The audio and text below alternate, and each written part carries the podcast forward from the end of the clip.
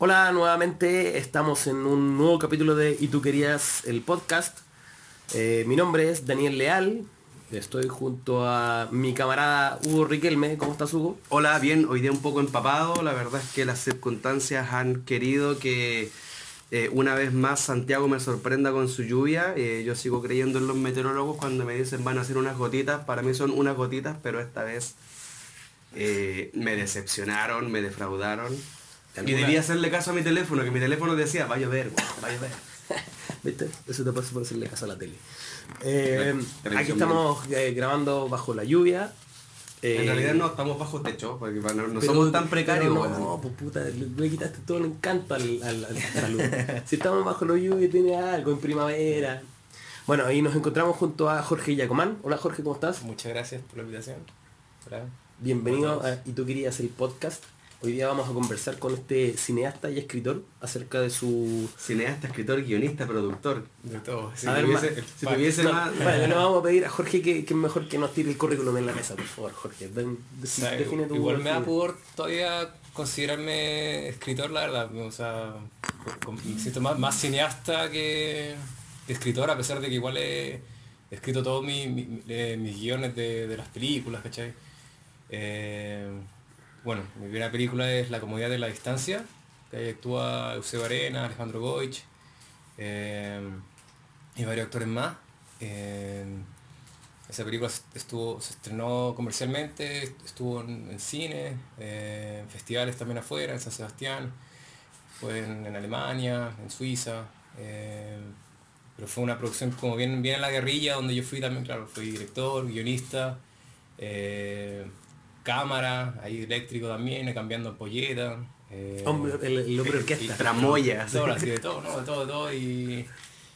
Pero fue como muy rico ese, ese aprendizaje, fue esa experiencia, fue muy, muy rica. ¿Te sentiste como hombre orquesta en ese...? Sí, totalmente, sí. ¿no? Y después o sea, tuve que editar, hice toda la postproducción, entonces como que... No, harta pega y, y lento, o sea, como que es un proceso muy lento, entonces ahí hay que ir como aprendiendo mucho por, eh, por error, error y... Eh, pero sí, Esa fue, fue tu primera película. Y tú escribiste el guion también. Sí. ¿Fue tu primer guion también? Eh, no. ya había escrito como 6, 7 guiones, pero eran todos muy autobiográficos y también algunos no tanto, pero más, más ficcionados, más, más, se podría decir que eran guiones que yo podía hacer y puedo hacer en cualquier parte del mundo casi, no sé, en Estados Unidos puede ser, o no sé, en Europa, ¿cachai? Como en Francia, puede ser.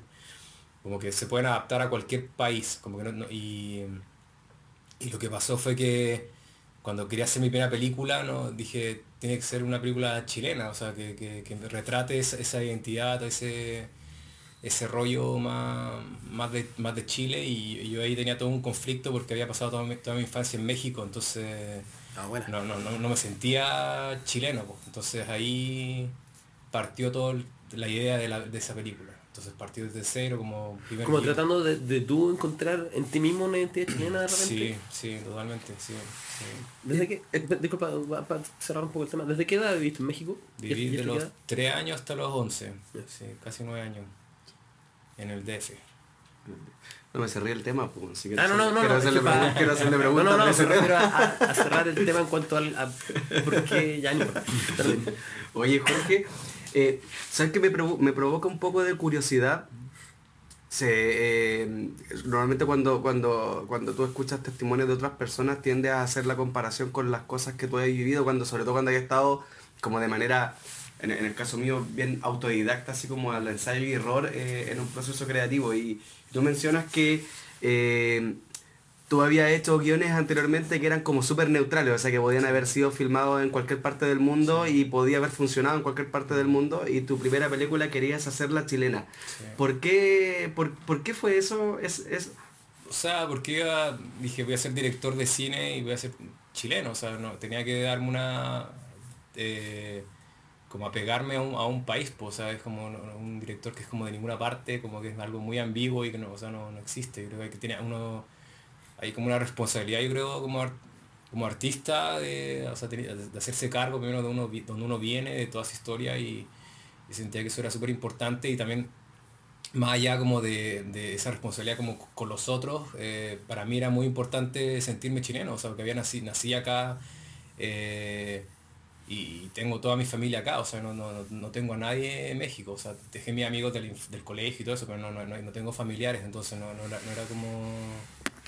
No, ten, ten, no, tenía nada allá, entonces no, estaba con ese conflicto de, no sé, que incluso hablaba como mexicano y me decían mexicano los primeros años, entonces como que en el fondo el, el, hecho de querer hacer una película con una identidad chilena tiene que ver también con eh, más bien una más bien con el hecho de hacer querer hacer una película que no fuera apátrida claro. significaba para ti buscar tu identidad como perteneciente a una nación sí, sí. oye ¿cómo, cómo ya que estamos en el tema de las películas y, y, y la, la, identidad cómo surgió esta necesidad de escribir guiones cinematográficos o de lo que sea no sé de, de, si has hecho de otras cosas o sea, yo al principio me, planteé como guionista, quería ser, quería ser guionista o que era súper tímido y, y no, no, o sea, nunca me imaginé como director, la verdad, o sea, no, no tenía esas habilidades como de liderazgo, como de ganarme la confianza de la gente o como que la gente me escuchara, o sea, yo no me sentía muy, eh, era demasiado tímido, muy inseguro, entonces no, nunca me imaginé en ese, en ese, en ese ámbito y y tenía como la fantasía de escribir guiones y venderlos y que la gente me lo comprara, no sé, o incluso en Estados Unidos tenía así como que ah, a los gringos, ¿cachai? Y, ¿En qué año fue eso? Eso fue como 2004. O sea, querías capitalizar la, la sí, huelga de los, sí. de los guionistas. sí. y ¿Qué edad tenía en 2004? Tenía, o sea, tenía como, fue como a los 16, 16, 17. Ya, ahí, adolescente. Sí, sí, no, casi terminando el colegio y ahí o sea, yo ahí ya amaba el cine y sentía como una, un amor muy, o sea, una pasión muy, muy fuerte con el cine, pero no, no, me, no, me, imaginaba tampoco siguiendo una carrera tan específica, o sea, no, no decía como ah, estudiar cine o no, como que no, no tenía esa conciencia y nadie me había dicho como, no, existe la carrera de cine, ¿cachai? Como puedes irte por ahí. Mí me gustaba todo, me gustaba escribir, me gustaba pintar, me gustaba la foto, la música, entonces como que no, como que lo veía como todo separado y después decía ya, todo se junta en el cine un poquito, pero, pero tampoco era, era la idea, entonces eh, ahí entré a estudiar comunicación audiovisual, era como que sí, me hizo un poco sentido, pero tampoco era lo que buscaba realmente. Y, y después como que después me cambié de carrera, o sea, estudié, abrí una carrera técnica en ACAP y ahí me, me, metí y era mucho más, claro, de hacer cosas, entonces ahí me, yo me empecé a soltar, pues, o sea, como típicos ejercicios como de, no sé, de dirigir una escena o, o escribir algo, algo cortito y como probarlo y hacerlo eh, me sirvió a mí mucho para pa irme soltando. O sea, y ahí en el fondo yo me di cuenta también que, que, todos estos guiones que tenía tenían una visión muy, muy mía. O sea, hay muchos guionistas que escriben guiones y no, y no, no, se imaginan necesariamente la película. O sea, es como pueden ser guiones muy como eh, funcionales, o sea, que se los pueden pasar a cualquier persona y o, sea, el director le da su visión y le da todo su, su, su, toque, pero acá mis guiones era, era, muy clara mi visión, o sea, muy, muy clara la, esa sensibilidad, ese mundo que quería explorar, entonces ahí yo sentí que tenía que hacerme cargo de eso y, y, y también o sea, me, ahí me empezó a dar como pudor de que ya le paso este guion que es muy personal a otra persona X y que puedo hacer lo que él quiera con el guion y, y puede retratar algo muy distinto a lo mío, a lo que yo quiero realmente, entonces ahí dije, no, tengo que hacerme cargo de esto y, y yo hacer este, este, este guiones. ¿Pero te hubiera gustado en ese momento que otro tomara tus tu guiones iniciales y lo, y lo produjera? Al principio, o... al principio sí, pero, pero después cuando realmente le tomé el peso, eh, dije, no, no, tengo que hacer mío cargo de esto y, y así lo, me lo fui planteando y también como buscando las herramientas para eso. O sea, eh, y ese fue un proceso, o sea, primero hacer cortometrajes, fui probando de a poquito y, y yo hacía muchos videos así como caseros y que lo, como medio documentales, que los transformaba como en, en, ficciones, como que les metía un poquito de trama, no sé. Pero eran cosas así muy, muy amateur, pero, pero también me servían como ejercicios para... Eran como tus proto tus sí, proto guiones. ¿no? Tengo harto, ahí en YouTube se pueden ver, está un poco de pudor eso, pero están ahí y son como mis primeros ejercicios muy que me, me sirvieron para... ¿Y en YouTube cómo los buscamos? Porque yo los quiero ver. No, con mi nombre sale. Seguro que la... sí, sí. O sea, salen varios, salen hartos. A ver, búsquete ahí en, en, nuestros, en, nuestros en YouTube, podcasteros.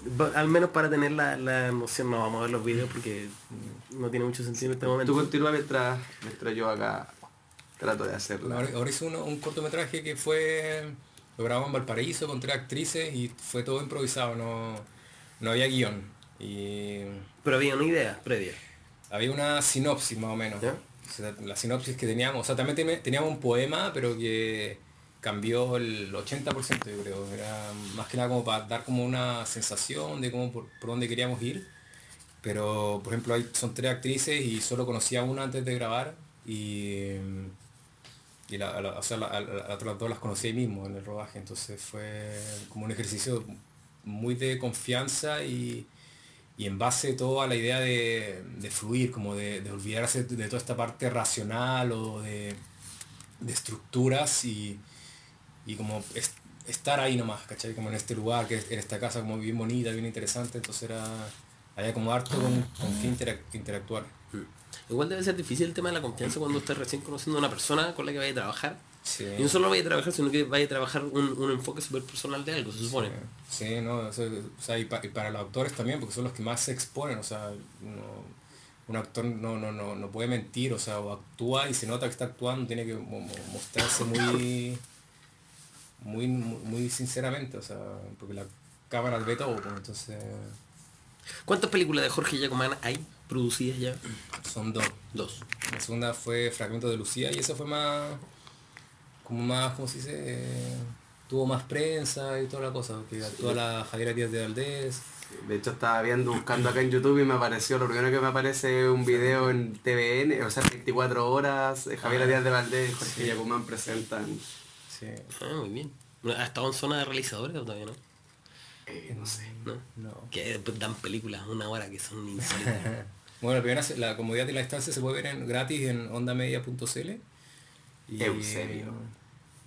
Bueno, en Fragmento de Lucía actúa la Javiera, actúa también Alejandro Siekin, que Alejandro Siekin ganó un Pedro Siena por mejor eh, actor secundario. en esa película. En esa Ah, película buenísimo. actúa el Pablo Schwartz también. eh, No, Y- Pablo Schwartz. no, él apañó así a, mil, o sea, lo que no, o sea, obviamente no teníamos mucha plata y él eh, grabamos todo en Valpo y él, él- él se fue en su auto para allá, no, Ah, no me cobró la benzina, los peajes, nada, y no, no- hicimos ahí como un trueque después que yo le hice un, un videoclip a su banda que se llama Indio Loco y ese fue el, el, el trato. Pero parece que él, él como que cree harto, que- Ah. como de la, de la guerrilla de Indio Loco, cuenta chino, ensayo, Jorge Yacumán. Buenísimo. Busquen a Jorge Giacomán en YouTube porque van a tener mucho para, para ver. Están certificando Sí. que lo que nos está contando Es es, cierto. Sí. Sí. No hay harto material, hay hartos cortos. Yo creo uno, o sea, como más, más, más profesionalmente, yo creo unos 10 por ahí o 15, ¿no? Son con hartos, sí. Algunos cortitos, no sé, 3 minutos, otros más, no sé, 12 minutos, 15 minutos.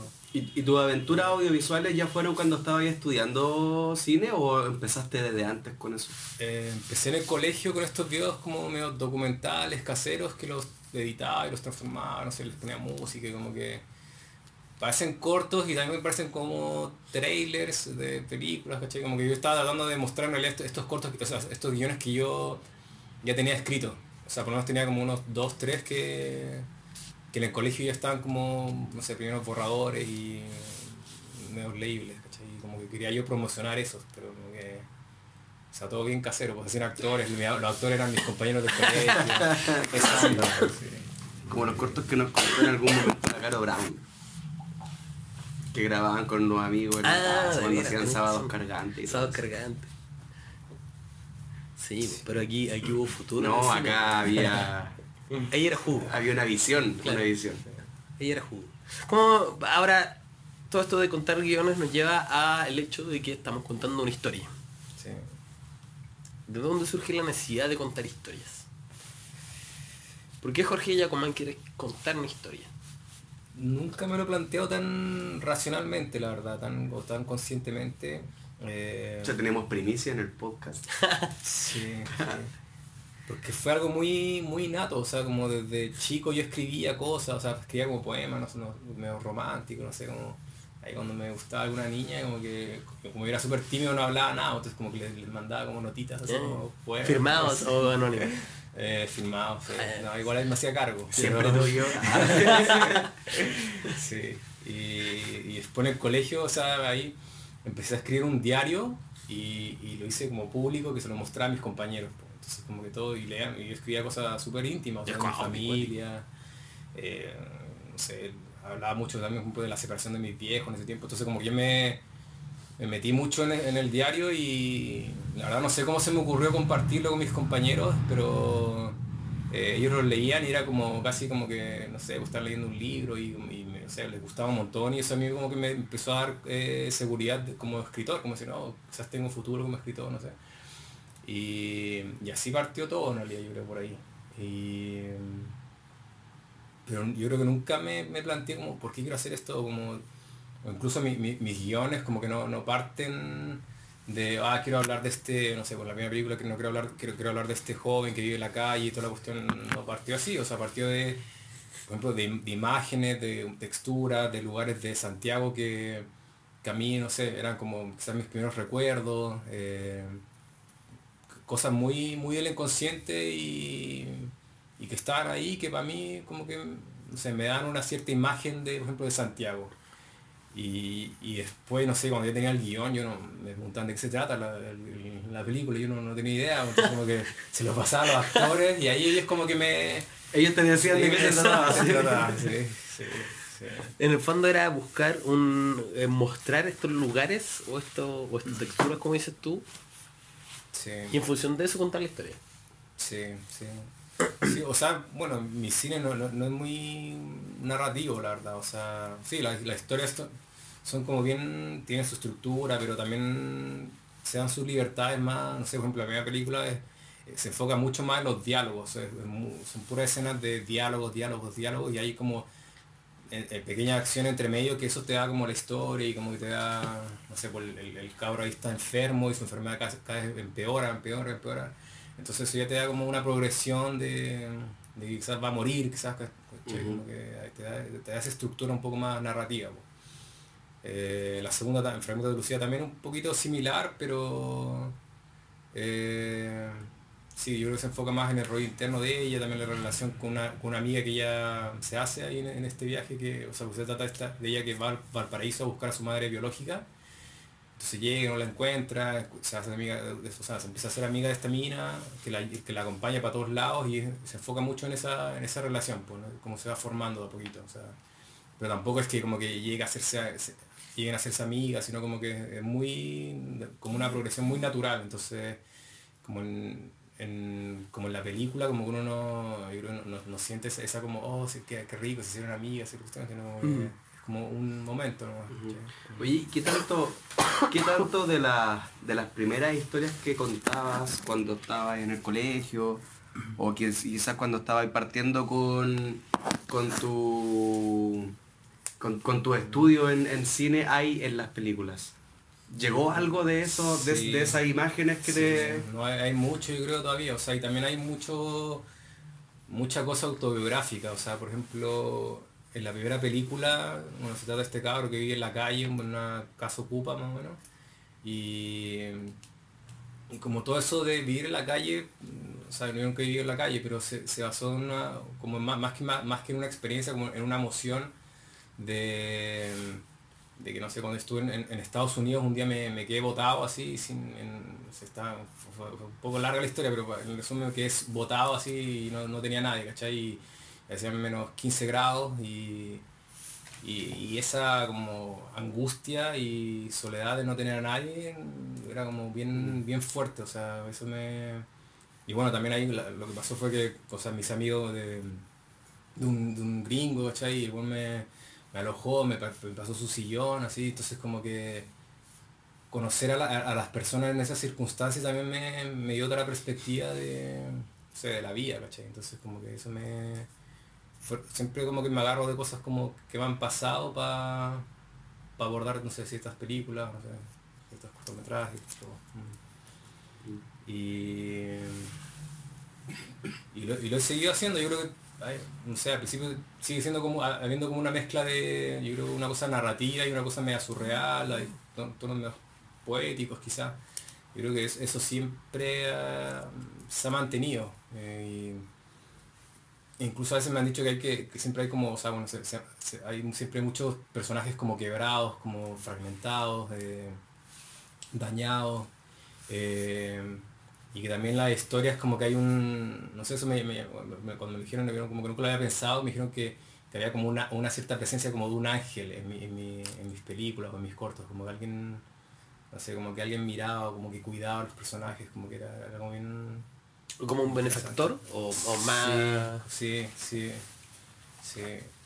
Sí, o sea, yo creo que como que se ven cosas como, no sé, pues esta amiga que sea de fragmentos de Lucía, como gente que ayuda, que realmente uno, como quizás viéndolo en la película, es como, ah, pero ¿por qué, por qué la ayuda? ¿Cachai? Qué raro, yo no, yo no haría eso, no sé, pero cuando veis a- realmente a alguien en una situación como tan mal, como que no, yo creo que es difícil ser tan indiferente, o sea, no como, o por lo menos, no sé, no preguntar qué pasa, ¿cachai? O por lo menos te quedáis mirando. o Un sea, poco no- no buscar, buscar la humanidad en los Sí, personajes. sí. El lado más, más humanitario, más... eh, Más solidario. Más solidario. Pero de verdad. Sí, no, no, no No. el egoísmo este que vivimos día a día. sí. Pero igual, igual es interesante el ejercicio porque en estricto rigor, por muy apático que tú podáis ser, en algún momento algo te va a generar esa sensación o esa necesidad de, de extender la mano, ya, de la forma que sea, o sea, como esté a tu alcance, pero de, de- de ayudar a, a otro. No sé si será necesariamente empatizar. Es que de alguna eh, parte pero, tiene que surgir pero la algo, empatía. al- al- algún remesón Sí, hay empatía, que... Claro, no, todo el ¿Y eso, ¿Y eso es intencional, Jorge? ¿O tú crees que se da como espontáneamente en, lo- en las historias que narras? Eh, no sea espontáneo, es muy, sí, muy, muy natural nomás. eh. y, y- y también porque, o sea, se da en el mismo proceso de, de- de las películas, o sea, como, por ejemplo, teniendo cero recursos, cero nada, como el, el mismo apañe de la gente, ¿cachai? La confianza, o sea, no, tenían por qué confiar en mí, o sea, ya les gustaba el guion, pero realmente, no sé, o sea, no, no es por, como decir, en- tirar menos, pero es como, realmente hay actores que quieren actuar en cualquier cosa, no es por actuar, ¿cachai? Eh, Por el o- gente que, que quiere hacer cosas por, por hacer cosas, porque es entretenido, ¿cachai? Pero eh, cuando hay un compromiso que va más allá, porque no sé, o sea, la, la, la, la circunstancia o, o, no sé, la, la, la, la- la- ¿cómo se dice? La, no sé, la preca- precariedad de, de, de- de la producción, ¿cachai? Como que te exige un, un compromiso más allá y, y ve- y ver que la gente sí da un poquito más de, de ellos, eh, es como, no sé, como que está ese amor al arte, entonces... El verdadero amor. Sí, sí, o, o la gente que también, no sé, cuando grabamos en alguna casa, que nos abran sus puertas, ¿cachai? Y estamos ahí todos invadiendo, ¿cachai? Todo el lugar. eh, no, es como bien, eso, eso es bien bonito, yo creo que la parte del rodaje es súper intensa y yo creo que la, la mejor parte de la película, o sea, porque, o sea, yo escribo el guion y no, es como el, yo creo, el 20% de, de toda la experiencia de, de hacer una película, entonces... Ya, una parte más solitaria también. Sí, sí, sí. ¿Cuál, es, ¿Cuál es la parte que... O sea, no te voy a preguntar la parte que más disfrutáis, pero ¿cuál es la parte que es como más difícil de, de enfrentar en, en una... cuando estáis ya, en el- desde la preproducción hasta que ya tenéis la postproducción de la película? ¿Cuál es la- parte en la que...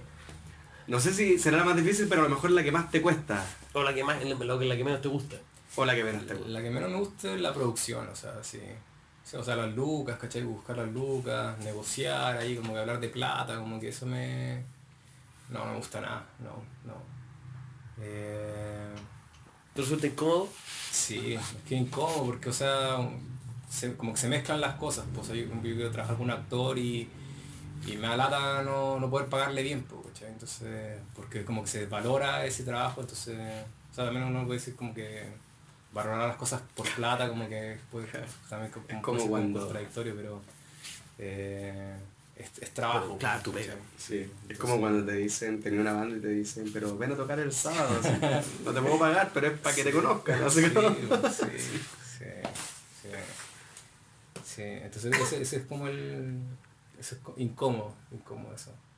Yo creo que, la- que, que si, si fuese mi caso, yo, yo siento de que odiaría más buscar locaciones, weón.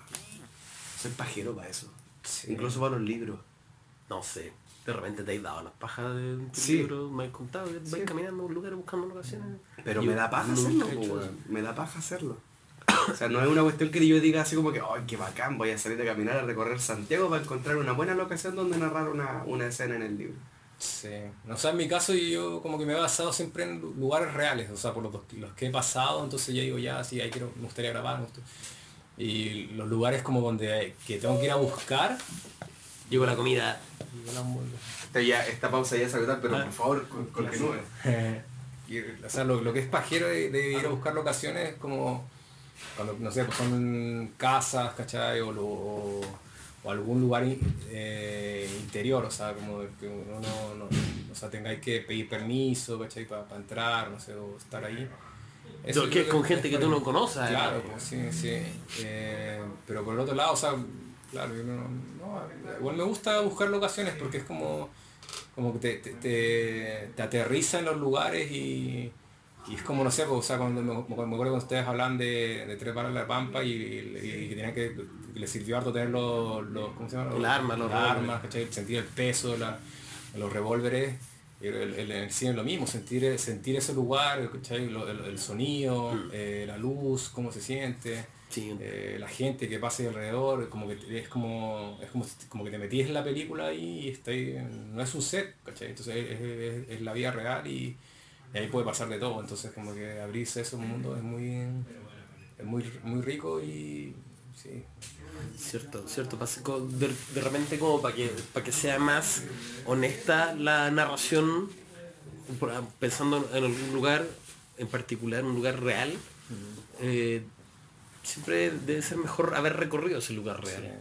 A mí me, me pasa que eh, yo, yo en mi narrativa habitualmente invento lugares. Me, me resulta mucho más fácil la fantasía porque no tengo que estar estudiando mucho y yo tengo, tengo chip libre para usar la imaginación.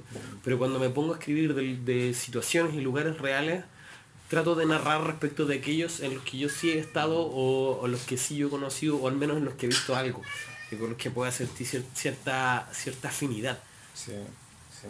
Sí, pues, ahí, ahí- es como una, una de los grandes como diferencias entre la literatura y, y el cine es que, o sea, bueno, por un tema más de recursos quizás, pero sí, totalmente recursos de...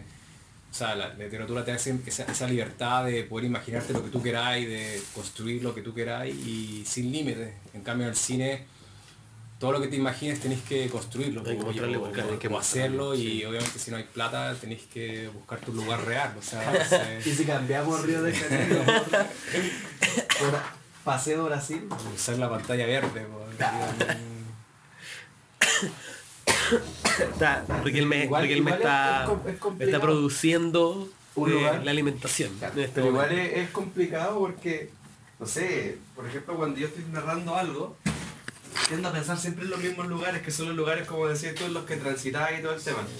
Pero resulta que Santiago es gigante. Si hablamos solamente de la ciudad, por ejemplo, si fuese por los lugares en los que yo transito, puta, hablaría de, con suerte, tres comunas. Y no sé, pues de pronto podía encontrar algo interesante en Conchalí, Sí. eso por el estilo. Entonces a mí como que hacer ese clic me cuesta un kilo, weón. Te falta calle, te Muchísimo. falta Sí, calle. acá en Santiago, claro, en Antofagasta por. sí. Antofagasta por. Me, me- esa, esa ciudad no es muy difícil de conocer. Eh, eh, ¿Cómo se llama? Eh, más, más, eh, más locaciones, porque igu- igual a pesar de que es larga y toda, eh, la podéis conocer en, en- en una vida. Yo creo que Santiago es de esas ciudades que incluso en una vida cuesta mucho conocerla entera. Sí. Eso es lindo yo creo, o sea, realmente cuando pasáis como por rincones o lugares que, que, que más que, Lugares que hablan. claro, lugares que hablan. Lugares que eh, cobran. no sé, que te produzcan ciertas sensaciones como que uno, no sé, o que te produzca miedo, como, oh, aquí, no sé, aquí, aquí mataron a alguien, ¿cachai? Claro. Tiene pinta de aquí como que asaltan todos los días, ¿cachai? O no sé, o aquí, no sé. O un lugar en el que la gente lo pasa mal. También, pues, sí. Mostrar la cárcel, por ejemplo, nunca va a ser nunca un ejercicio grato. Pero tú no puedes negar que existe la cárcel. Exacto. Y que hay historias en la cárcel. Sí. Exacto. Pero, pero diste un, tema súper clave porque yo me acuerdo que una vez salí con Michael Rivera y me dijo que lo acompañe, acompáñame a, a buscar el auto y, me, y íbamos caminando hacia donde está el auto y me dijo, mira, en, en esa plaza fue donde mataron a, a Samudio. Y yo quedé así como, y en ese lugar fue yo. En mi cabeza estaba el parque forestal, no sé por qué estaba el parque forestal. Y no tenía nada que ver, entonces era... Pues eso fue en San Borja, ¿no? Creo que sí. Sí, Y, sí. y yo miraba el lugar y decía, weón, no me hubiese imaginado jamás que en un lugar que es casi como una plazoleta interior de un par de edificios puedan haber cometido un crimen de ese nivel, weón. Eh, por favor, chiquillos, pueden... Vamos, Jorge, estoy, vamos a hacer- puse la si Ya, otro té. Bacán, gracias. Eh, Oye Jorge, tú, tú dijiste delante que dentro de tus intereses creativos estaba la música. Sí. Yo, yo me, me metí ahí a copuchar el otro día en los, los posts que tenía en SoundCloud. Sí, un- Son covers, son covers hechos son- por ti. Sí, son los covers míos. sí. ¿En qué, qué instrumento toqué la guitarra? Todo guitarra, eh, un poco de bajo y un poco de batería. No. Sí. Un poquito de esto y un poquito de aquello. Pero son, son covers solamente, no. Sí, o sea, no, en realidad es que tuve una banda, de hecho, aban- indio, fue como una, una- un momento un poco crítico para mí igual, porque cuando yo estaba como despertando est- esto, esta conciencia de ser director o ganas de ser director, como que me enfrenté también a la, a la realidad, o sea, la realidad del artista, de o sea, las lucas, ¿cachai? Y todo, todo, todo ese tema y, Lo precario. y me daba miedo, o sea, me daba miedo y, y no tenía idea cómo se financiaba una película, no, no, no- tenía idea cómo partir. Entonces, también al mismo tiempo sido que con unos compañeros de, de la U, como que ahí ar- armamos una banda, o sea, éramos tres y empezamos a tocar y a mí me gustó mucho, o sea, era, era nunca llegamos a tocar en vivo, pero la, la energía de los ensayos, de, era esto mismo como, como la energía que, como que, que tengo cuando estoy dirigiendo, que es muy distinta a mi energía de- del día a día. Eh, sé, sentí esa misma intensidad en los ensayos, podía como botar toda mi, no sé, la rabia, pena, todo. Entonces como que tener esa libertad para mí era tremenda y, y, y hubo un momento en que dije, me voy por la música o me voy por el cine. Y, y no sé si por suerte, pero como que también, no sé, como que esto con la, gente que tocaba no era muy puntual, no era muy motivada, entonces como que empezó a guatear la cosa, ¿cachai? Y no, no, no, no, no gustaba fue lo mío. Sí, Necesito algo más disciplinado. sí, no, yo soy como muy estructurado y también ex- como muy exigente, entonces necesitaba eso de vuelta. Y, Y no lo saben encontrar. Sí, no se dio, entonces sí, ahí volví al cine. eh, bueno, también ahí, eh, paralelamente también intenté publicar mi, mi primer libro y también por suerte no lo pescaron porque no, no estaba listo. Tu primer libro que está publicado Sí, actualmente, que el, viene publicado. el Vestigio y Silencio. sí. Ya, ya vamos a. Ahí Claro, pues, disculpa, Jorge, ¿repetimos la dosis o, Ya, o no, quieres eh, cambiar, échale de, nomás, sí. quieres cambiar de cepa? No, échale, échale nomás aquí mismo. Gracias. Tan buen joder. Sí, Vamos a hacer una, un, una- un relleno para que Jorge pueda comer. ¿Ah? Tú, porque a Jorge por lo menos en mi caso yo lo conocí como casi de rebote. Hay que escuchar. Te- yo creo que lo, acá no te estás escuchando. Pero tú podrías repetir lo que... A ver, di, di lo que estás diciendo, por favor. ¿Así mismo? Sí, sí, acá acerca el micrófono para que lo auditores yo pensé que gritándolo desde acá. Eh, Como, como cuando hoy en día hay balas. A ver. eh, hiela, bala, hiela. Al- a Jorge yo lo conocí de como medio de rebote en una presentación en la que leo Forestal. Y no fue hace mucho, tiene que haber sido, ¿qué será? ¿Junio? Sí. ¿Mayo? Por lo menos. Eh, Yo lo conocí en el firmatón. Tú lo conociste en la, en la maratón, eso te iba a preguntar, ¿tú Mm, cuándo, sí. cuándo habías conocido a, a En la maratón de firma. Maratón de firma. Sí. Sí, yo, lo, yo lo había conocido, no me acuerdo si fue en la presentación de la Mirela Granucci o fue antes de la presentación de la Mirela. Yo estuve ahí. Tú tuviste la de la Mirela. Entonces tiene que haber sido antes. Quizás fue la mía, ¿no? ¿no? No, yo te conocí, yo, yo... O puede que sí, fue en la tuya. Tenés razón, fue en la tuya y me caíste bien porque regalaste vino. Hay una Ya- auspicio que ya- tenía. Eh, Y después Ya saben, como ya que saben cómo tocar la fibra de Riquelme.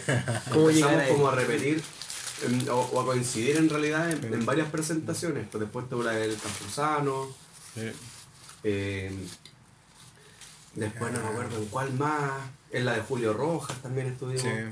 pero- Ahí empezó todo. Ahí comenzó este. este Ahí tú ya tenías el libro ya mm, publicado. Sí, eso lo publiqué como oficialmente en- a fines de marzo de este año. Pero hasta la historia de la publicación del libro de Jorge es como medio entretenida porque. Sí, po. Pero espérate, antes de llegar al libro, como la pregunta que cae de cajón es cómo pasaste del cine a la narrativa. Em, fue como bien natural, la verdad, porque... O sea, la verdad, eh, todo este, desde que estaba en el colegio, mientras escribía guiones, estaba escribiendo mi- mis libros también. Y... em, Estamos con música de fondo. sí, está quedando la cagada por la lluvia. Yo pensé que esto pasaba en Antofagasta nomás. No, a ver. Media hora de lluvia y suspenden las clases por dos semanas en los colegios. Mm. Antofagasta no te preparaba para los lluvios. Y veo que No. Santiago sí. ¿Mm? Y veo que Santiago sí. Sí, por supuesto.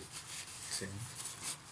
Bueno, retomamos con. Y bueno, yo, sí, yo seguía escribiendo y, y se dio como más fácil, porque, bueno, pro- probé, mandé mi, el, el ma- manuscrito de mi primer libro, El vestigio del silencio, que bueno, ahí tenía otro título, no me pescaron las editoriales, unas no respondían, típico, y, eh, y ahí decidí vol- como volver al cine.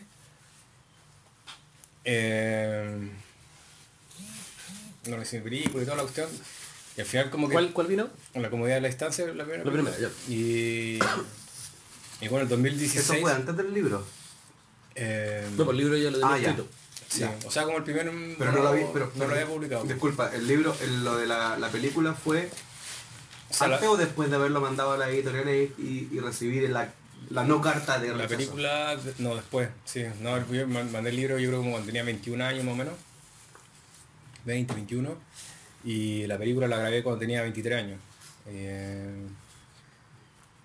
y después ya el 2000, eh, o sea, estrené las dos películas el 2016. Primero La Comunidad de la Distancia, porque como que se había, no sé, se le había, bueno, también es una historia larga, pero se le había pasado a otro, a un distribuidor, no, no, no se movía, ¿cachai? Entonces después se me juntó con Fragmentos de Lucía y de- decidí lanzarla el mismo año. Por tu cuenta.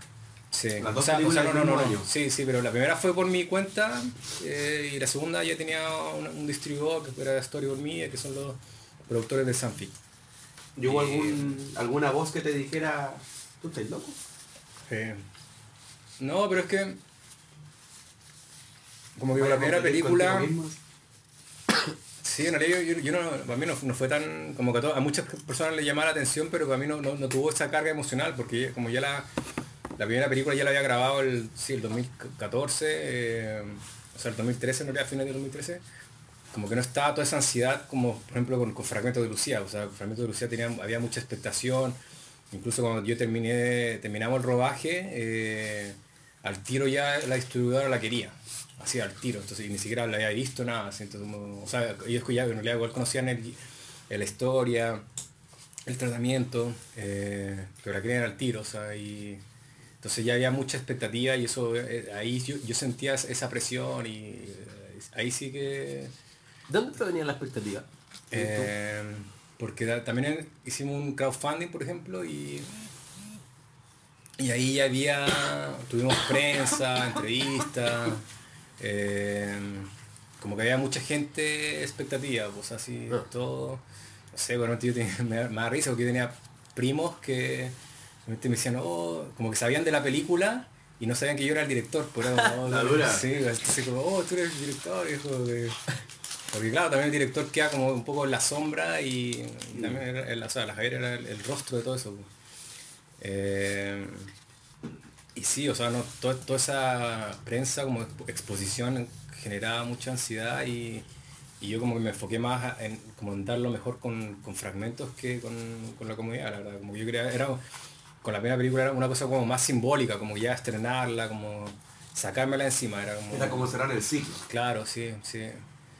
Eh, y bueno, ahí ya cuando ya las estrené fragmentos eh, de Lucía, eh, tuve un tiempo de, de bueno, tenía mi, mi- mi- mi- tengo mi próxima película, pero es una película de época, entonces o sea, para conseguir el financiamiento está, está complicado. Y Vamos, señor Luxich sol- sol- soltando las monedas ahí para producir O una... señor Farcas. Farcas, o Alexis Sánchez. O Alexis También puede ser. Vamos, necesitamos... ¿En dónde va a producción. ser filmada? ¿En dónde sería filmada? si en, la Araucanía. la Araucanía. Sí. Y, Vamos, señor de la Araucanía. y bueno, ahí también no sé, yo señor Polman, ¿no? me quise plantear como ir más eh, ir con más calma, o sea, como estas películas han sido como muy muy a la guerrilla, muy muy a pulso, como que quería ir, co- ir con más calma, probar eh, postulando los fondos, consiguiendo plata y toda la cuestión y también todo el tema de la investigación me, me llamaba mucho la atención para tener como otro, otro trabajo de escritura. Y como iba a ser un trabajo lento, eso me dio espacio para retomar mis libros. Y bueno, ahí también me di cuenta que ya habían pasado, iban a pasar 10 años desde que había empezado a escribir mi primer libro. Entonces dije, no, 10 años ya es mucho, necesito publicarlo. Y dije, si, o sea, si empiezo a buscar una editorial, no, no, no- voy a cumplir con esos 10 10 años. Y, y me puse a editarlo, a revisarlo un montón. Y, en- y en realidad primero lo, lo publiqué en inglés porque la, la versión Eso te iba a original es en inglés. Y, The Vestige of Silence. sí. ¿Por qué? Por esto mismo que hablaba al principio de mi falta de ident- identidad. Em, yo creo que recién como a los 19 años empecé a decir weón, ¿cachai? Empecé a hablar- antes hablaba como en un español muy neutro. Y por lo mismo, Huevón. no, yo no decía, no, nada, así como que no, no, me, no, no me, no me sentía cómodo, era como usar palabras que no eran mías. O sea, incluso ahora, no sé, como que como que me siento raro de repente diciendo weón, como que, no- como que siento que no, no me sale natural, ¿cachai? Como que es como... O sea, ahora sí, pero en ese tiempo como que... No lo siento en la guata. No lo siento en la guata. No tengo, Eh, el, no tengo el huevón interno. Claro, ese no huevón tengo- interior. ¿Dónde está mi huevón interior? no me sale. Eh, Pues todos tenemos un huevón interior. Así que yo creo que puedes estar tranquilo en ese sentido. Eh, Sí, vaya, o sea, había un, con- un conflicto de, de identidad de- de- del español mismo, o sea, como que buscaba un español neutro y era un, está siempre ese, ese conflicto de identidad, entonces quise probar con el inglés, que me da esa distancia de, como que da, la identidad lo mismo, es- la cosa es escribir, escribir, escribir, escribir. Y también yo, no, yo nu- nunca quise ser como un, un escritor así como tan pretencioso, de como tener palabras rebuscadas y todo tan intelectual o cabezón, era como que, que quería buscar siempre un, un lenguaje muy simple, muy como cotidiano y, y por eso me, me hizo sentido también el inglés, pero después claro, estaba con mi primera película y mi primera película tenía que ser chilena, chilena y pero ya como ya he escrito el libro en inglés, dije, "Te- tengo que publicarlo en inglés también como para mostrar todo ese, ese proceso por el, por el que pasé. Entonces, partimos con El vestigio del silencio, escrito originalmente en inglés y publicado Sí. originalmente en inglés, buscando llegar a un público anglófono Sí, o, o sea, en realidad... o simplemente por el ejercicio de publicar. Sí, sí, ¿Tú, no- lo publicas, autopublicado? Sí, Sí. autopublicado.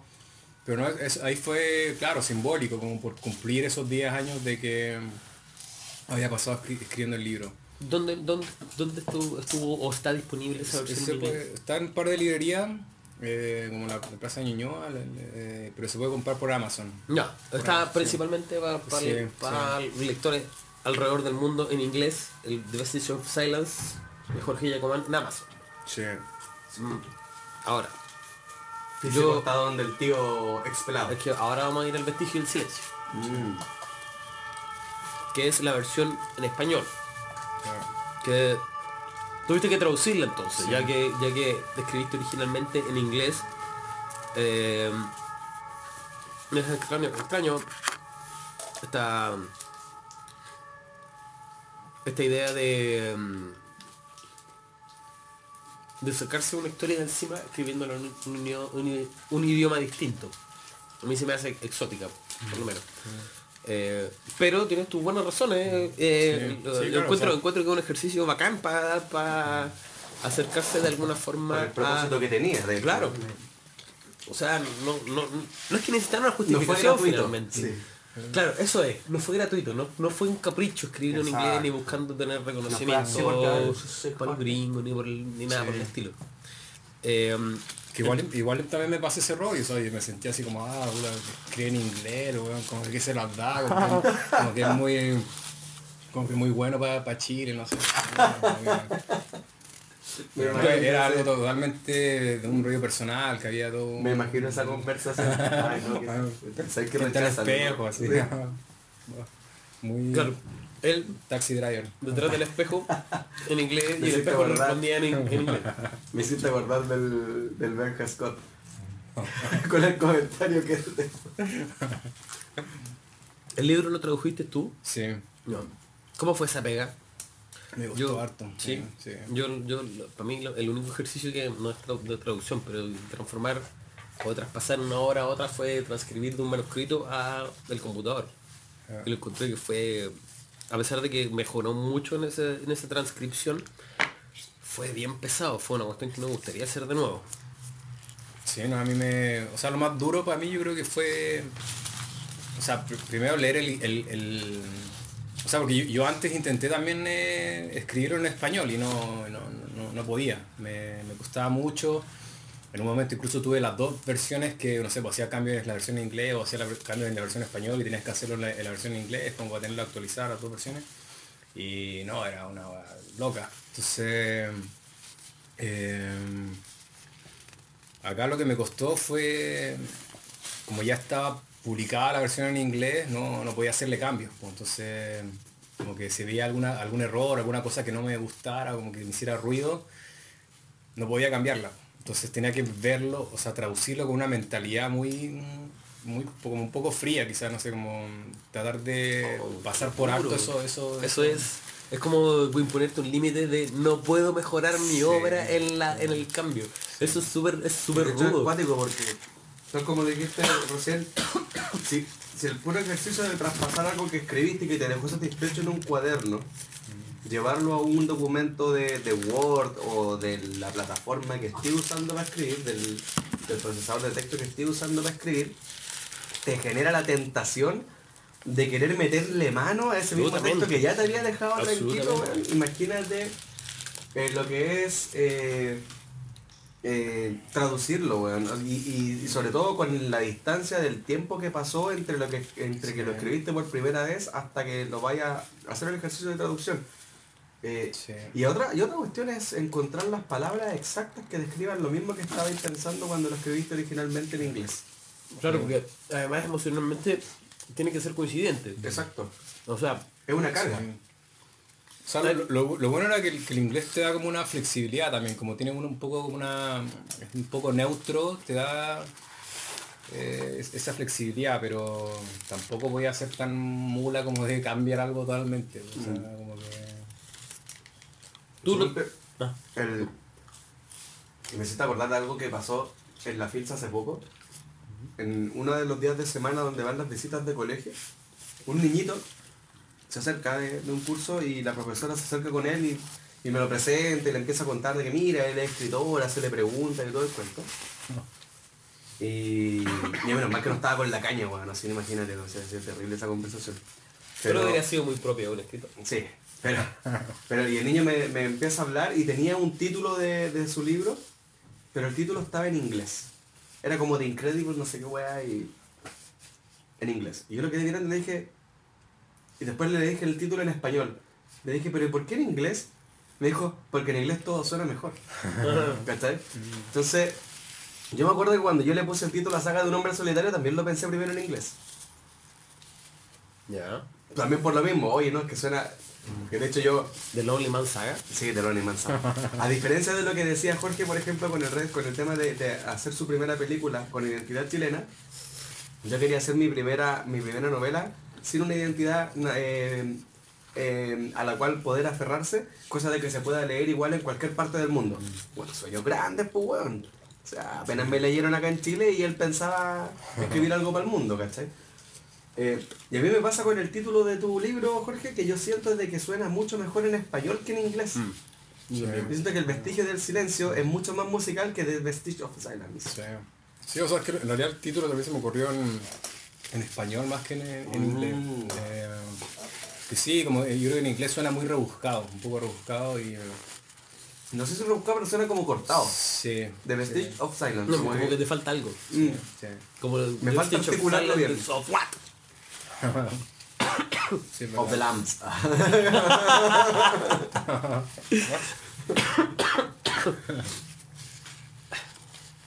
Eh, el vestigio en silencio. Vamos ahora sí a lo que es el libro en sí mismo. 21 Horrors. Eh, Gracias. nos acaban de anunciar que son las 9 de la noche. Cosa que no va a saber el que escuche el podcast, salvo por este. Ahora sí lo vas a ver, pues se lo dijiste. No, se lo dijo el computador, yo se Ah, lo repliqué. Pero se lo dijo en inglés. Yo se lo traduje. Ah, porque mejor en español, estamos en esa dinámica. Eh, a ver, el, leal. El vestigio del silencio es una obra que está narrada en primera persona eh, y en tiempo presente. Es un ejercicio bastante difícil porque siempre se te va a colar algo tuyo. O sea, o sea, quitando el hecho de que siempre se cuela algo propio en las obras que uno está eh, realizando. eh, al contar una historia en primera persona siempre hay algo más. Porque estoy escribiendo algo que es yo. Sí. Sí. Yo de hecho ahí no voy a hacer ningún... Como que voy a tratar de, de, de acompañar esta conversación, pero no intervenir porque estuve en la charla de Jorge Jacomán, entonces esta parte ya me la sé. Entonces no quiero spoilear a la gente. Tiene los spoilers. Pero que la charla, la charla spoileada, spoileada del libro. No, pero aquí voy a dar exclusiva, exclusiva. Claro. Entonces, porque a mí me da la sensación de que no es que corras el riesgo de que se pueda ir mucho de ti al libro. Yo tengo la sensación de que hubo algunos grados de intención de ponerle mucho de ti al libro. Mm, No sé si en el producto final, pero por lo menos en el inicio de, de la historia. por ese lado al- menos no fue, no fue una cosa consciente, ¿eh? pero mm, eh, en cuanto al, al, al tiempo en que está narrado, eh, al principio era todo en pasado, todo en pasado, pasado. Yo creo que un año antes de publicarlo hice el cambio al presente porque ve- veía que me, me estaba costando mucho conectar con, con la esencia del libro. Entonces era como todo en pasado y necesitaba como revivirlo, como tenerlo más, más, más presente y, hacer este ejercicio de cambiarlo pre- a, a presente me, me, me ayudaba con eso. Entonces ahí me dio toda una perspectiva como que iba con, con- con el rollo- los rollos mentales de él, como sensaciones también. Como que me situaba a mí mismo yo en, en- en- en- este Menos en ahora toda esta historia. ¿Y qué tanto de mí tiene? Sí, Oh. creo que muchos pueden pensar que... Cam- cam- cambiemos un poco a lo mejor el qué tanto de ti hay. El, no, te voy a decir, de hecho, ignora la pregunta que te hizo Daniel. No, amigo Daniel.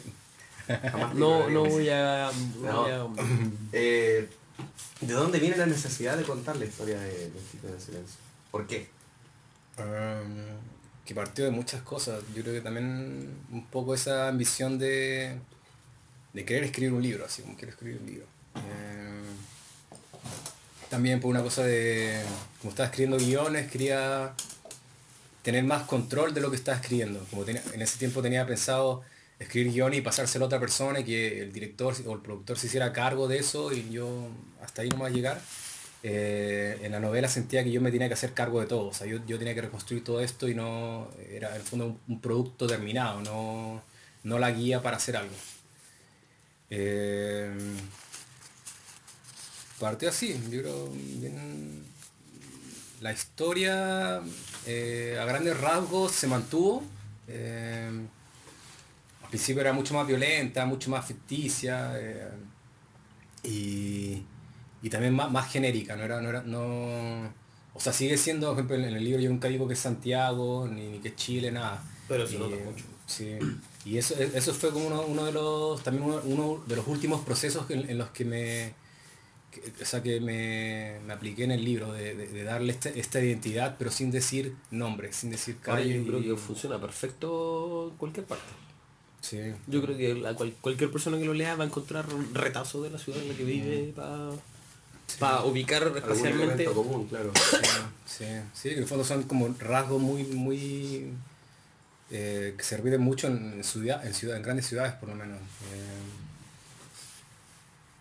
Sí, pero a mí, me, a mí me pasó que mientras, mientras leía había cierta identificación, a pesar de que los nombres de los personajes son gringos, me imagino que por el mismo hecho de haberla escrito originalmente en inglés, eh, eran chilenos. sí. Estos tipos eran, eran chilenos o, o a lo más eh, algún inmigrante por ahí. Eh, pero que las cosas pasaban en un lugar cercano. No voy a decir que sea Santiago, no voy a decir que sea en Chile, sino en un lugar cercano, un lugar en el que yo podría transitar hoy sí. Con personas con las que yo podría estar con- haber conversado ayer, conversar mañana. Claro, después nos vamos a una parte que, eh, que es mucho más, más intensa, eh, con, con situaciones que son bastante menos cotidianas. Eh, pero está eso, a lo largo de, de toda la novela hay una... No, no puedo llamarle identidad localista, porque no, no es así, es un es algo que te permite meterte en una atmósfera determinada que te es familiar. Es una cosa que yo valoro harto del libro, que eh, al principio me muestra un personaje que es muy depresivo, pero yo siento la necesidad de, decir, de seguir leyendo su historia, no por el morbo de lo que va a hacer él, sino eh, por querer ver de qué forma va a salir de eso. En este entorno que te digo que es familiar. Sí, sí. O porque este entorno que es familiar lo lleva a estar en ese estado. A mí me pasó eso. A mí me pasó el- el- la curiosidad de ver por qué.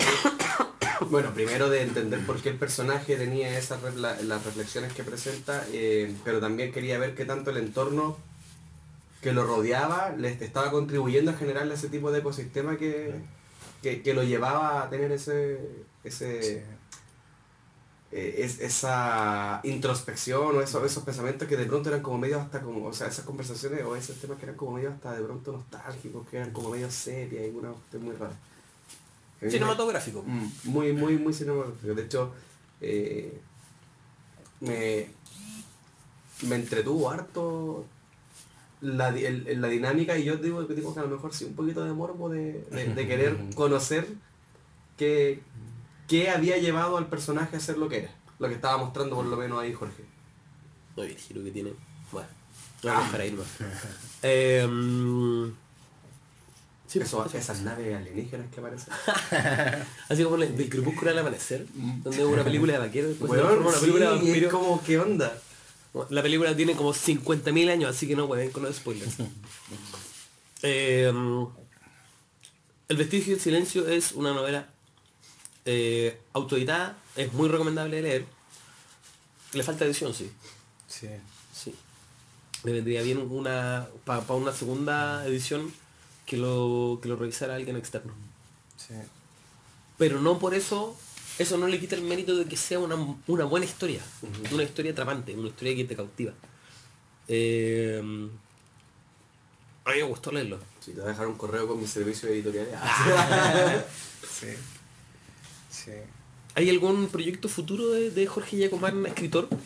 Sí, sí. O sea, es que en estos 10 años que me tardé en, en escribir este libro, en realidad lo que quise hacer es- fue seguir escribiendo en vez de esperar a que esta primera novela estuviera lista y tengo ocho libros más listos. ¡Wow! Toma. Sí, Yo sabía Oh, golpe el mentón. sí. Sí, o sea, no, no- podría decir que sean buenos o lo que sea, pero Pero tan lindo. Pero están Porque- listos, pues, si no, no están acá, no están en la cabeza. Sí, no están escritos, están... O sea, por lo menos yo me siento bastante cómodo con, con lo que son. O sea, primero, claro, el- el- yo creo que el más difícil siempre. ¿Lo has vuelto a visitar esos libros como para poder ver si es que te pasa lo mismo con esto de que te dan ganas Sí. de cambiarle algo? Eh, no, Espérate, o ¿están, sea, están escritos en inglés o en español? en inglés. En inglés. Sí, todo en inglés. Los ocho. Sí, los ocho. Wow. sí. Por lo mismo, lo mismo Por lo mismo, sí, sí. Sí, no, o sea, esto de recién sentirme cómodo como, o sea, escribiendo como chileno, como en español, eh, recién de hace unos... O sea, en, en el cine me, he sentido más cómodo porque al final son, son los actores los que dicen esos diálogos, entonces como que ellos son los que se- más natural. Claro, se apropian de eso y, y- y los dicen. En cambio, yo hablando con él con- como chileno, como que no, no, no, me- no me da todavía. Entonces, Excepto, excepto Álvaro Morales, que nunca le he creído ningún garabato. Pero Buena onda. Así que si tiene para Álvaro Así que si lo una tenés pensado en algún proyecto. Claro, que no diga garabatos, que no diga garabatos. Que no diga garabatos. sí. Oye, ¿por qué en inglés? O sea, ya sé que es para tomar distancia, pero... Porque se hubiese sé- crecido en no, ya Rusia, sé, sí. Claro. Porque nos dijiste que viviste en México y después de los 11 años, ¿qué pasó? Eh, o sea, yo creo que también cuando estaba en Estados Unidos, o sea, pero en México eh, había harta influencia de los gringos, o sea, como que ahí... Ahí al lado. No. Sí, o sea, eh, también el cine que yo veía cuando era chico era pura películas de acción, de Arnold Schwarzenegger, de, no sé, Sylvester Stallone, ¿cachai? Claude Van Damme, Bueno, ¿cachai? ¿Y todo- con mejores ojos pasar para allá que devolverte a Chile? Eh, es que no, era muy, muy niño, o sea, no, no- no tenía esa conciencia de... No, no, no, no, no sabía lo que era, sé, no sabía que era Chile, o sea, a ese nivel, o sea, no- Aparte del condimento de la no, comida. tenía nada, Claro. o sea, era de verdad muy... En Chile era aquí. No sabía, no sabía nada de historia de Chile, nada, nada, nada. O sea, me, me preguntan de dónde eres y me da vergüenza, pero porque no sabía nada. Entonces, como que preguntaran algo y es como, ¿y dónde queda Chile? Es como, eh, sí, En no el sé, mapa. no. Y- pero no sabía nada. Segunda estrella a la derecha. Entonces era no, pues, súper complicado para mí. Y,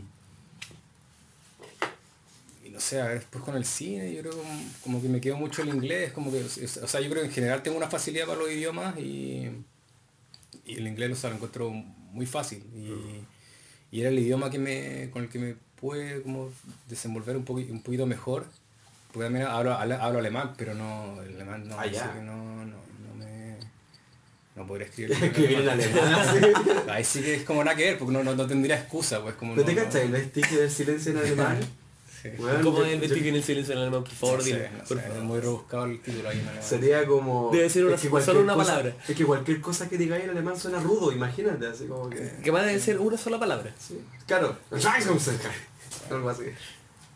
Sí, no, o sea, yo ahí no tenía, no tenía excusa para escribirlo en inglés, pues era como... O sea, en inglés quizás tampoco, pero como que era lo más fácil en el fondo, o sea, como que... No sé, se dio nomás, ¿cachai? Como que...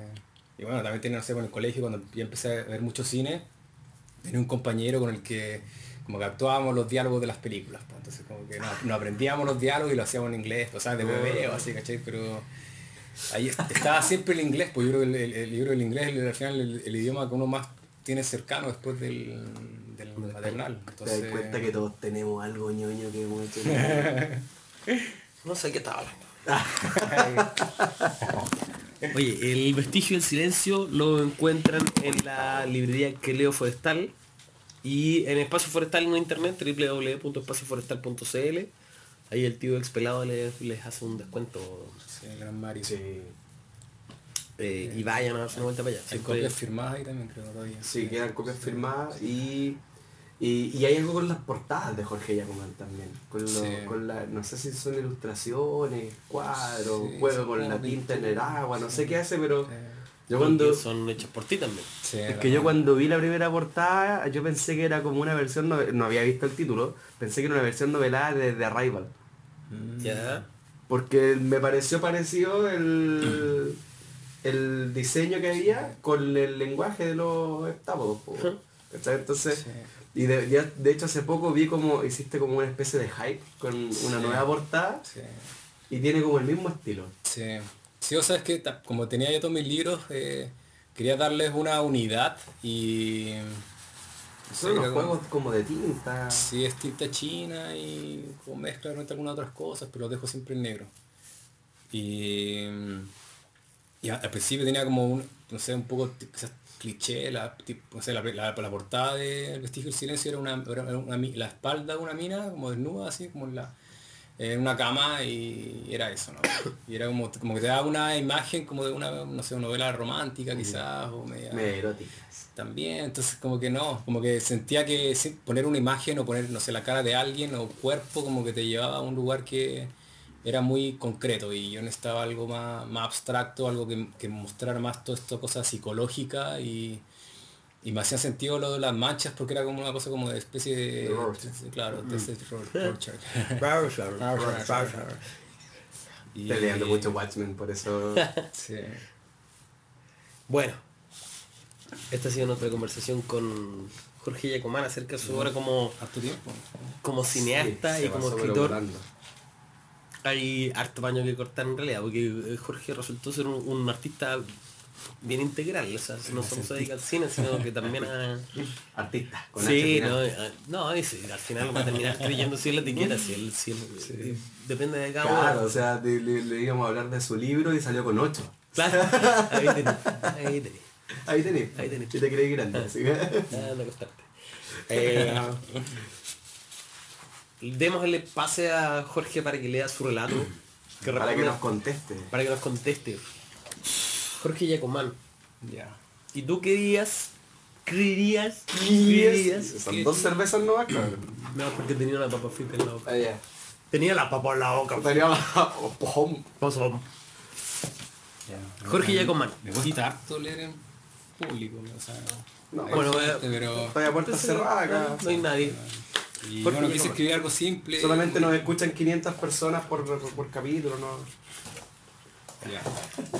¿Y tú querías si supieras que por un día no vas a fallar?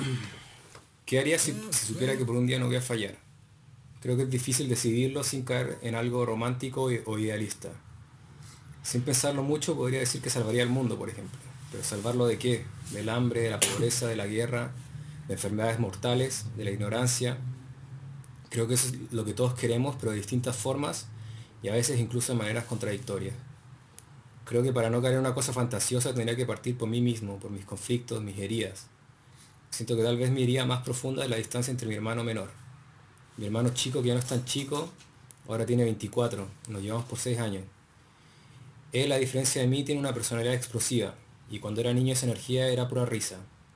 Después por mucho tiempo no nos hablamos, apenas nos decíamos hola, y cuando éramos niños, hasta que yo cumplí 18, estábamos siempre juntos, en todo, en todos los juegos, en todas las travesuras.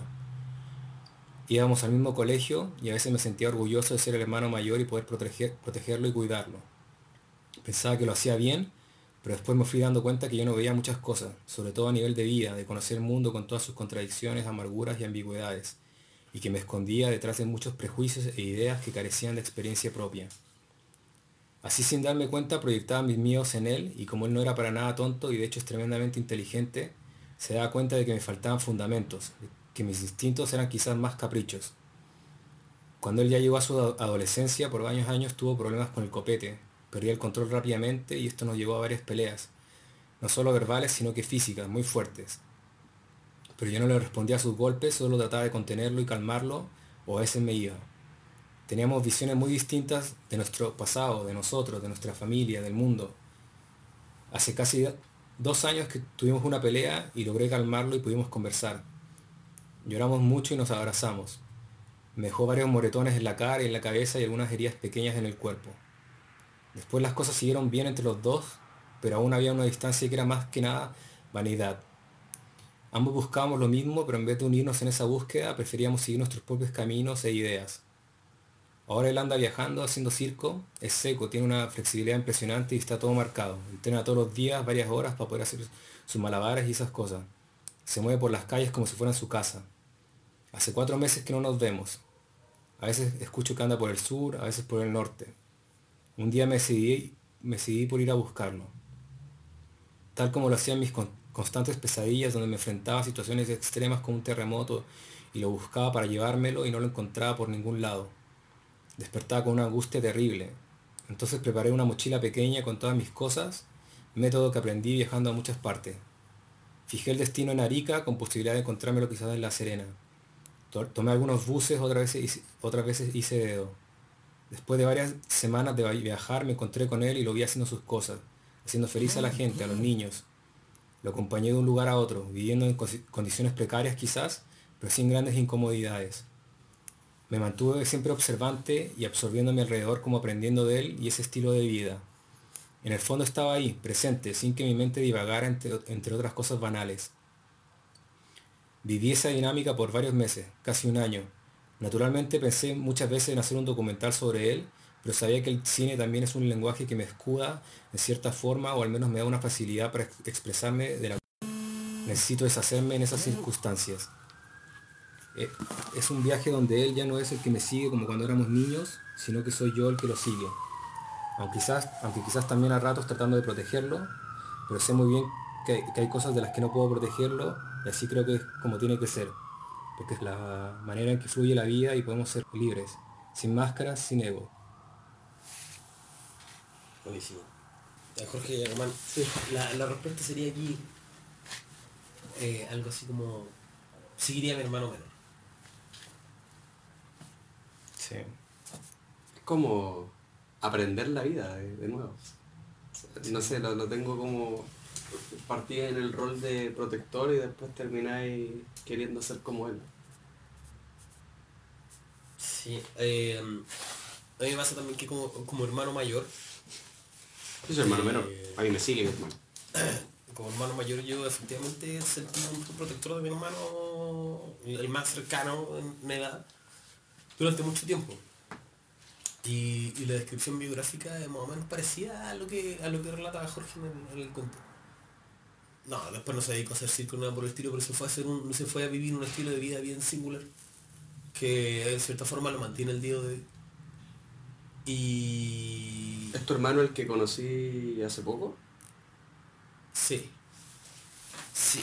Y, y fue extraño, fue extraño leer este texto que en cierto, cierto modo a mí también me representaba. Ahora, yo no seguiría su, su estilo de vida, la verdad, en, ese caso, no, y ya no siento ninguna necesidad particular de protegerlo. Porque ya ha pasado el tiempo y él es lo sufic- suficientemente grande como para darse cuenta de las consecuencias de sus propias decisiones. Pero no sé, pues al- cuando estamos juntos igual es como que está ahí un poco ese instinto. Y de que quien tiene que tomar las riendas de las situaciones complejas soy yo, al final. Eh, y es raro sacarse eso siendo, siendo hermano mayor. Yo no sé si alguna vez he tenido realmente la intención de hacerlo. Yo lo vi desde otra perspectiva, como hermano menor. Que tampoco, tampoco estoy todo marcado ni, ni sensible, pero, No me- pero también me, me, eh, de alguna manera me vine a, hacer un estilo de vida muy distinto a lo que tenía planificado mi familia para mí. Y que de alguna manera mi hermana también me, que mi hermana es mayor que yo, eh, a pesar de que ella, eh, yo no sé, nunca, nunca he sabido si es que ha tenido como o sentido la necesidad de protegerme, eh, sí me ha dicho de que eh, se siente orgullosa de que haya tomado por fin la decisión de vivir lo que, lo- lo- la, la vida que yo quería, pues, ¿cachai? Entonces la veo desde la otra perspectiva, como si estuviese recibiendo el mensaje, ¿cachai? Está bueno el, el Sí, cuento. gracias por tu relato, Jorge. Sí. No, este, Sí, nos, nos motivó reflexiones en, en ámbitos distintos, desde perspectivas distintas. Eh, yo tengo que decir eso sí, que, que falta uno de los pies forzados, o a mí me faltó uno de los pies forzados de lo que significa que tú querías, eh, que es el, el aspecto fabuloso, fantástico. Pero a esta altura da un poco de- No, ya estamos con el camino recorrido, así. Sí, no, y, y recuerdo un poco, tal vez se podría hacer más adelante eh, una, una, no sé, pues si tú querías, eh, este el, el podcast eh, ve la luz como un libro posteriormente, sí, me gustaría pedirte que, que, sí, que pudiera encontrarle ese, algún matiz. Fabular algo. Mm. sí.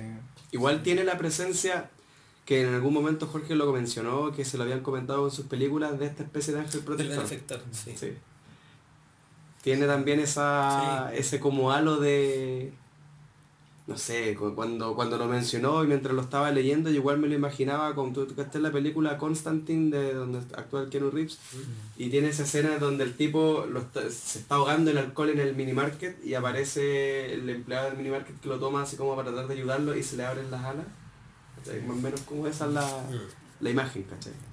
Esas son las imágenes de benefactor que salen de, de la lectura de, de- Por lo menos yo lo que he leído del, del- de su cuento y lo que he leído del del Silencio.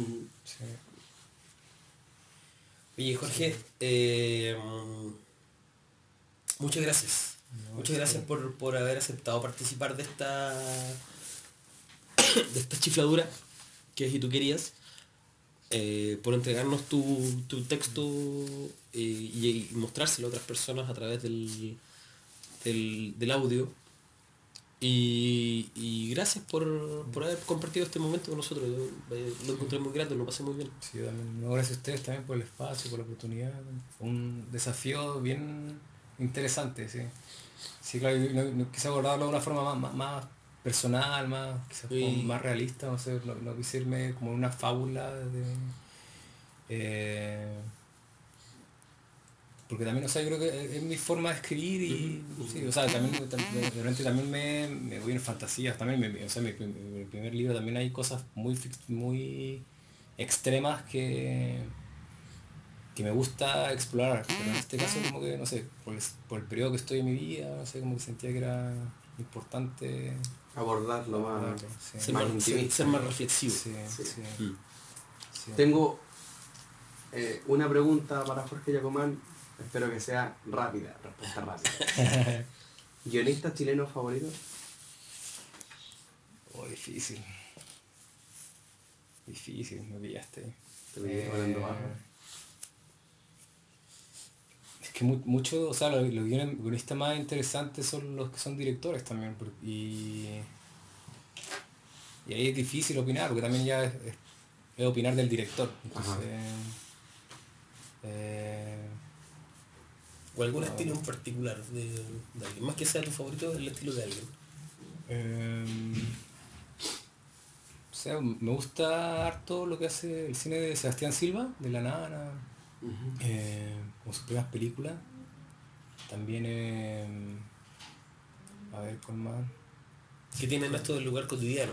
Sí, sí. Sí, una historia como muy del día a día. Sí, sí, eso me gusta harto. Y. ¿Qué más? No, soy pésimo. Siempre cuando me preguntan de películas me, Está, está bien. me pierdo. Sí. ¿Alguna lectura actual? Ahora estoy leyendo mm, eh, El antes del después de la Montserrat Martorell. Ujú. Ya casi lo termino. Eh, sí, va bien. Sí, tiene cosas, hartas cosas interesantes. Eh, es como bien complejo los temas que aborda, que, de un papá torturador que sufre Alzheimer y, y la protagonista que tiene trastorno bipolar, entonces son como temas bien complejos de abordar. Bien potente y- igual. Sí. Última cosa de tú querías. Necesitamos, necesitamos que tú, Jorge Yacomán, a alguien. retes a alguien. a otro que como nosotros le gusta contar historias y que venga a sentarse al sillón de Y tú querías, el podcast. Eh, a la Mónica, Mónica Trujillo. Perfecto. Entonces, Chan. Sí. Chan chan. esperamos Chan. que nuestra desafiada eh, se apersone ante los micrófonos de tú querías el podcast y nos Invocamos. responda y tú querías si supieras que por un día no vas a fallar. Y el, el de, y, eh, ya el de Mónica sería el capítulo. Sería la octava sería el, capítulo octavo y sería el final de la temporada. El final del del cierre de temporada. Sí, No hay presiones, Mónica. simplemente. bueno Jorge, muchísimas gracias nuevamente por haber estado con nosotros. no escuchado. ¿Alguna palabra de cierre, Juan? No, darle las gracias nomás a Jorge Yacomán por permitir conocer un poco más de, de- de sus procesos múltiples creativos eh, y que nos cuente también algún, que, que por cortarnos también algunos detalles de, de- y por, por venir hoy día en este día de lluvia inesperada en donde nos pilló a todos por sorpresa y quedamos Todos todos mojados. Sí. Gracias. Esto ha sido el séptimo capítulo de Y tú querías el podcast junto a Jorge Yacomán. Eh, espero que nos escuchen en una próxima oportunidad cuando tengamos nuestra última desafiada de la temporada. Y estén atentos a lo que pueda venir en el futuro. Ya saben, pueden dejarnos comentarios también ahí en el espacio de, de SoundCloud para que podamos también hacérselos llegar a, a Jorge eh, una vez que se publique este capítulo. Por redes sociales también. También. Ah, tus redes sociales. Facebook, bueno, después quedan, yo las anoto ahí en la, en la descripción. Eh, Hacemos la invitación masiva a escuchar No con sé todo el poder de los medios de Daniel Leal y Riquelme. Así que nos estarán escuchando en la próxima. Espero que mi voz ya haya mejorado por entonces. Y no nos queda más que decirles que pueden disfrutar, compartir y comentar y tú querías el podcast. Hasta la próxima.